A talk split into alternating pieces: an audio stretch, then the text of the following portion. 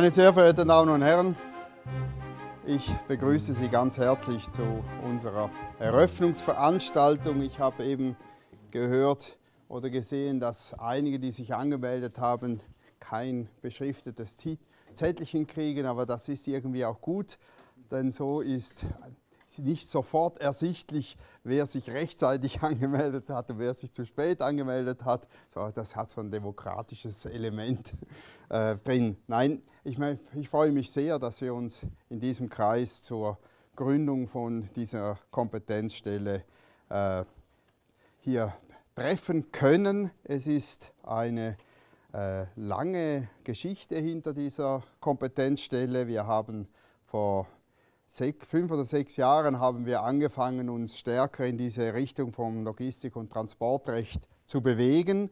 Äh, am Anfang ganz stark äh, in Zusammenarbeit mit dem Swiss Shippers Council.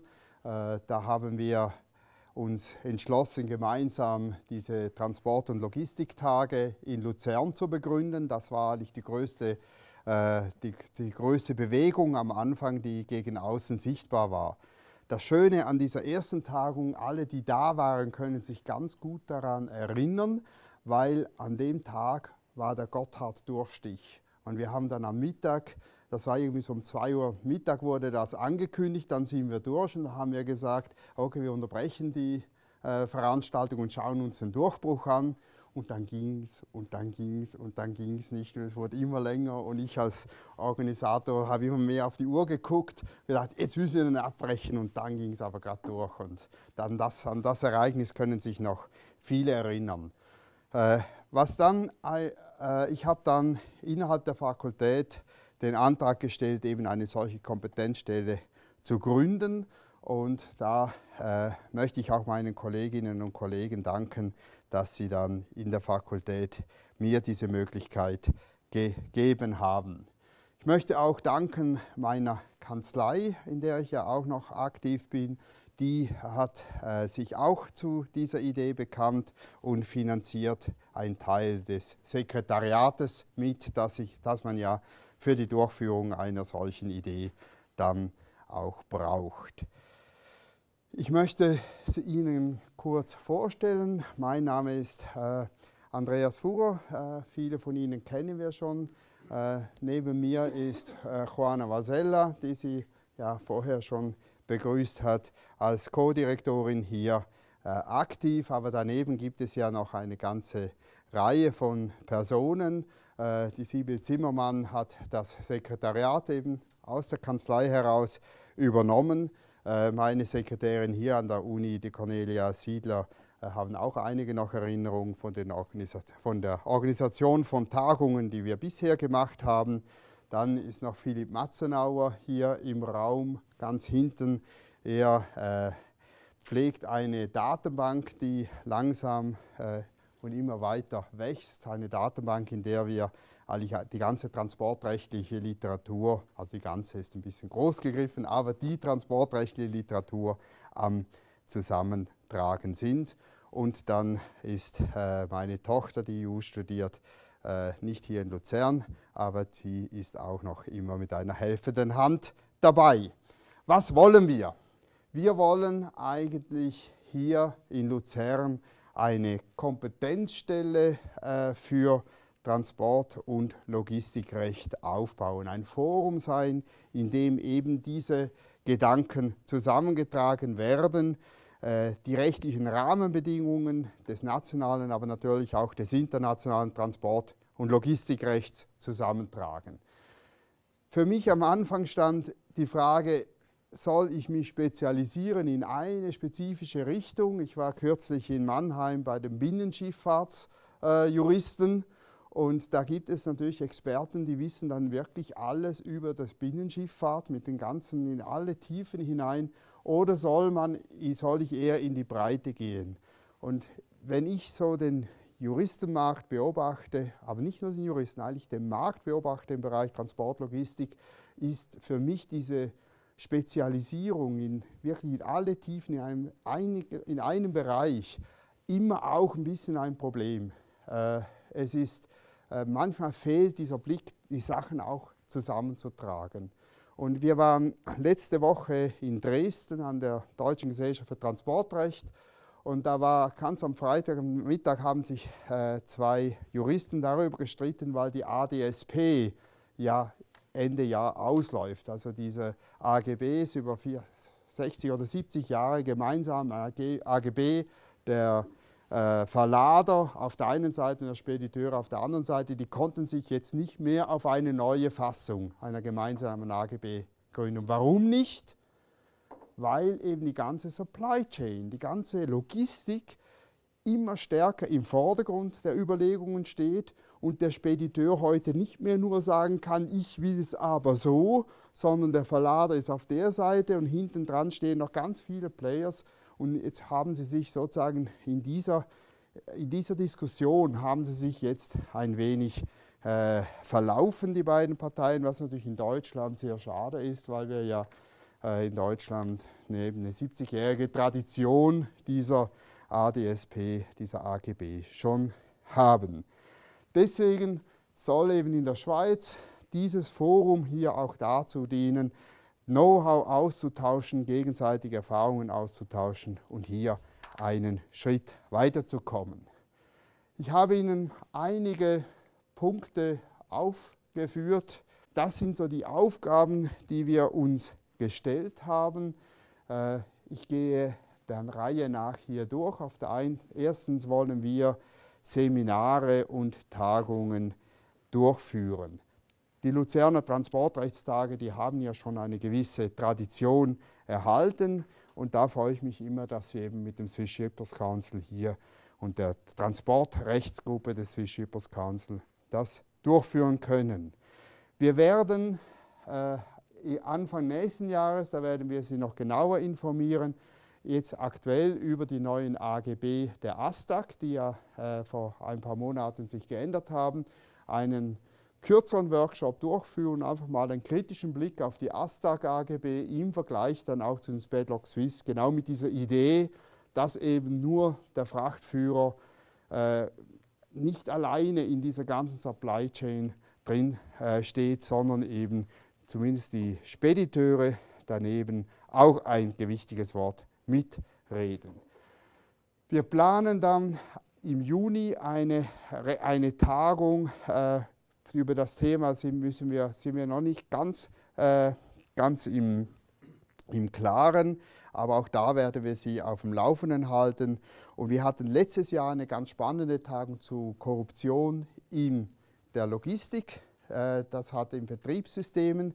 Da haben wir einen Nachmittag einige Punkte angesprochen und das hat uns zur Idee geführt, auch die positiven Reaktionen, dass wir die Frage der Compliance in der Logistik im Herbst jeweils eine Tagung durchführen wollen, weil das die Transport- und Logistikbranche immer stärker auch äh, durchdringt.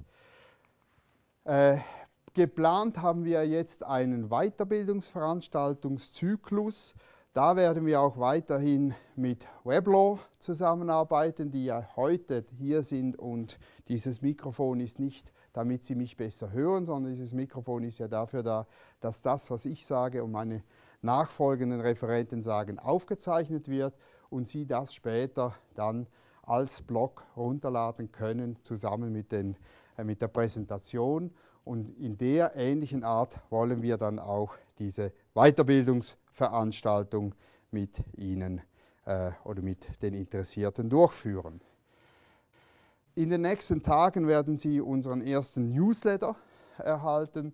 Wir werden uns da bemühen, die Rechtsfragen in den Vordergrund stellen, damit Sie über die Entwicklungen im schweizerischen Recht und über die wichtigsten Entwicklungen im ausländischen Recht informiert werden.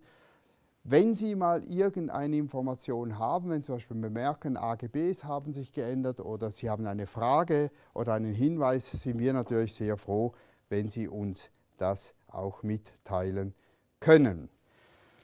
Was wir anbieten und auch schon angeboten haben, sind interne Fortbildungen, also in Betrieben, äh, in denen eben Transport- und Logistikfragen aktuell sind, äh, eine kurze Fortbildung zu machen, zum Beispiel zu den Spadlock Swiss habe ich das schon gemacht, oder zu AGBs des betreffenden Betriebes. Hier merkt man oft, dass die Sachbearbeiter viele juristische Fragen bearbeiten, aber keine Juristen sind und sich dann ein bisschen sklavisch an Tick the Box halten und damit auch viele Möglichkeiten vergeben. Und die Idee ist da, dass man vielleicht den einen oder anderen auch anregen kann, hier mal genauer oder kritischer äh, hinzuschauen.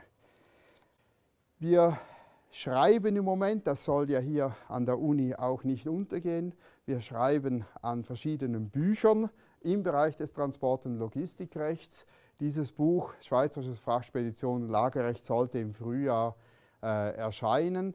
Was äh, auch erscheinen wird, jetzt relativ zügig, ist die Transportversicherung. Da ist das Manuskript in meinem Rucksack drin. Und äh, was auch erscheinen wird, hier nicht im Sinne von, äh, von dieser Schriftenreihe, sondern mit Frau Klett zusammen, äh, da hinten, ja, mit Frau Klett zusammen werden wir im, in der HÄF-Reihe, also von der, äh, vom Verband der Juristen, die sich äh, im Versicherungsbereich, speziell da werden wir gemeinsam einen Band herausgeben, der auch schon geschrieben ist, Haftung und Transport. Äh, das ist sicherlich auch eins, eine große Erfahrungssammlung von Praktikerinnen und Praktikern, die da als Autoren tätig sind. Ich habe schon erwähnt, wir arbeiten mit Colt, äh, mit Weblaw zusammen und da ist die Idee, diese neueren Arten von Publikationen eben auch zu nutzen. Man muss ja nicht nur immer über alles Bücher schreiben, aber es ist schön, wenn ein Momentum eben elektronisch festgehalten werden kann und später vielleicht nochmals in Ruhe angesehen werden kann.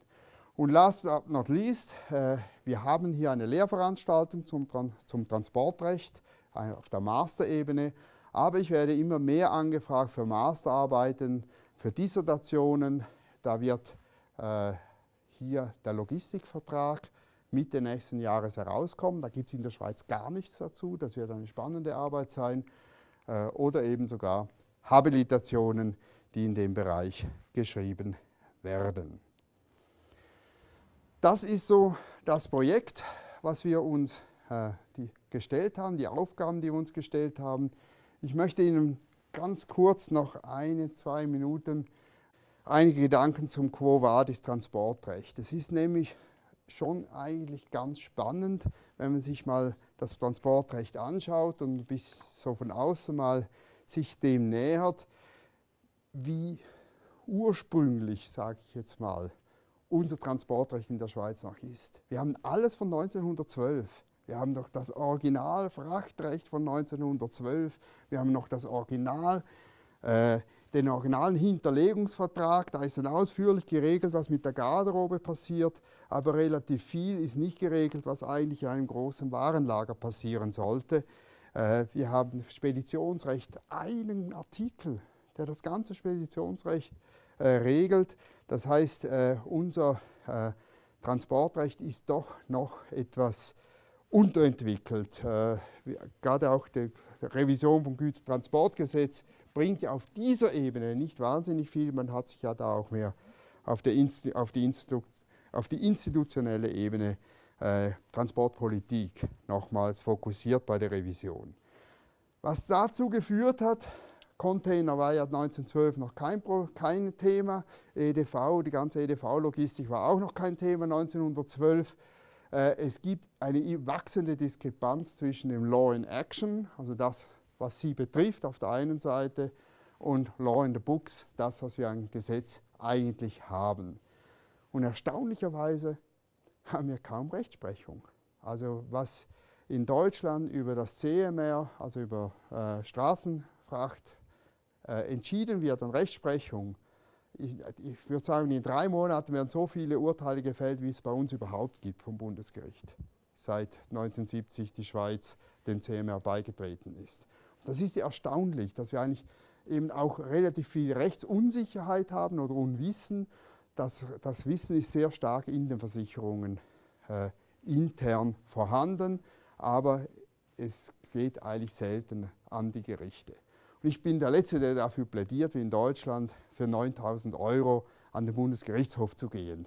Das äh, ist nicht das, was ich mir wünsche, aber dass man so wenig weiß über die Rechtsprechung, wie es denn letztlich sein sollte, das ist überraschend. Deutschland hat das, äh, eine umfassende Revision von ganzem Transportrecht in, unter Einschluss des HGB äh, ja vorgenommen in den letzten Jahrze Jahren. Äh, und dazu gibt es eben eine ganz intensive Rechtsprechung. Wenn wir das hier anschauen, dann stellt sich die Frage, äh, wer profitiert davon? Warum ist das in der Schweiz so? Warum haben wir dieses, diese Lücke? Und wer profitiert eigentlich davon? Ich weiß es auch nicht. Das ist eine Frage, die, die ich mir immer wieder stelle. Äh, natürlich ist die Wertschöpfung zum Beispiel im Transportbereich nicht wahnsinnig groß. Äh, das heißt, über diese Streitwerte zu streiten lohnt sich dann meistens oder oft nicht. Und wir haben ja in den, vor allem in den internationalen Konventionen oder in den AGBs auch einen Deckel drauf, wenn es darum geht, äh, den Schadenssumme zu beschränken. Das heißt, da müsste man ein schweres Verschulden nachweisen und andere äh, relativ schwierige Hürden überwinden. Was heißt das Quo Vadis? Die Frage ist, jetzt sind wir auf der Ebene, wir lösen unser Problem vertraglich. Über AGBs, eben die äh, AGBs äh, vom ASTAG wurden jetzt angepasst. Spadlock Swiss passt auch so alle 10, 12, 15 Jahre äh, die AGBs an die neueren äh, Bedingungen an. Das hat natürlich relativ hohe Verhandlungskosten. Es hat die Tendenz, dass sich der Stärkere da auf dem Markt durchsetzen kann. Und was wirklich schwierig ist auf der vertraglichen Ebene, sind die Rechte Dritter. Und wir haben ja in einem Logistik, so in einer Supply Chain oder auch im Transport, haben wir ganz viele Dritte. Wir haben die Versicherung, wir haben den Zoll, wir haben den Empfänger logischerweise, wir haben mehrere Empfänger und so weiter. Also es gibt viele Personen rund um, diese, um diesen rechtlichen Vorgang und die können wir vertraglich relativ schlecht einbeziehen. Und deshalb stellt sich für mich schon mal die Frage, äh, obwohl ich immer sehr zurückhaltend bin, wenn es darum geht, nach neuen Gesetzen zu rufen, das ist nicht so das, was ich wirklich äh, an oberster Stelle meiner Prioritätenordnung habe, aber mal darüber nachzudenken, ob es nicht sinnvoll wäre, äh, sich über ein neues Transportrecht in der Schweiz Gedanken zu machen. Dass die Haftungsnorm nicht im Eisenbahngesetz drinsteht, wo sich einfach niemand sucht, sondern vielleicht im Gütertransportgesetz logisch zuerst mal gesucht würde, äh, dass man mal gewisse Rahmenbedingungen mit einem Blick vielleicht auf die Vorgaben in Deutschland oder was eben international geht, das denke ich wäre vielleicht ein, äh, ein Ausblick, über den man mal längerfristig nachdenken könnte. So, das war meine kleine Anregung äh, für den heutigen Abend. Äh, Im Namen des ganzen Teams danke ich Ihnen ganz herzlich fürs Kommen. Ich danke der Fakultät äh, für, die, für das Enabling dieser Sache hier und äh, auch für finanzielle Zustüpfe, die wir erhalten. Und jetzt wünsche ich Ihnen einen anregenden Abend. Dankeschön.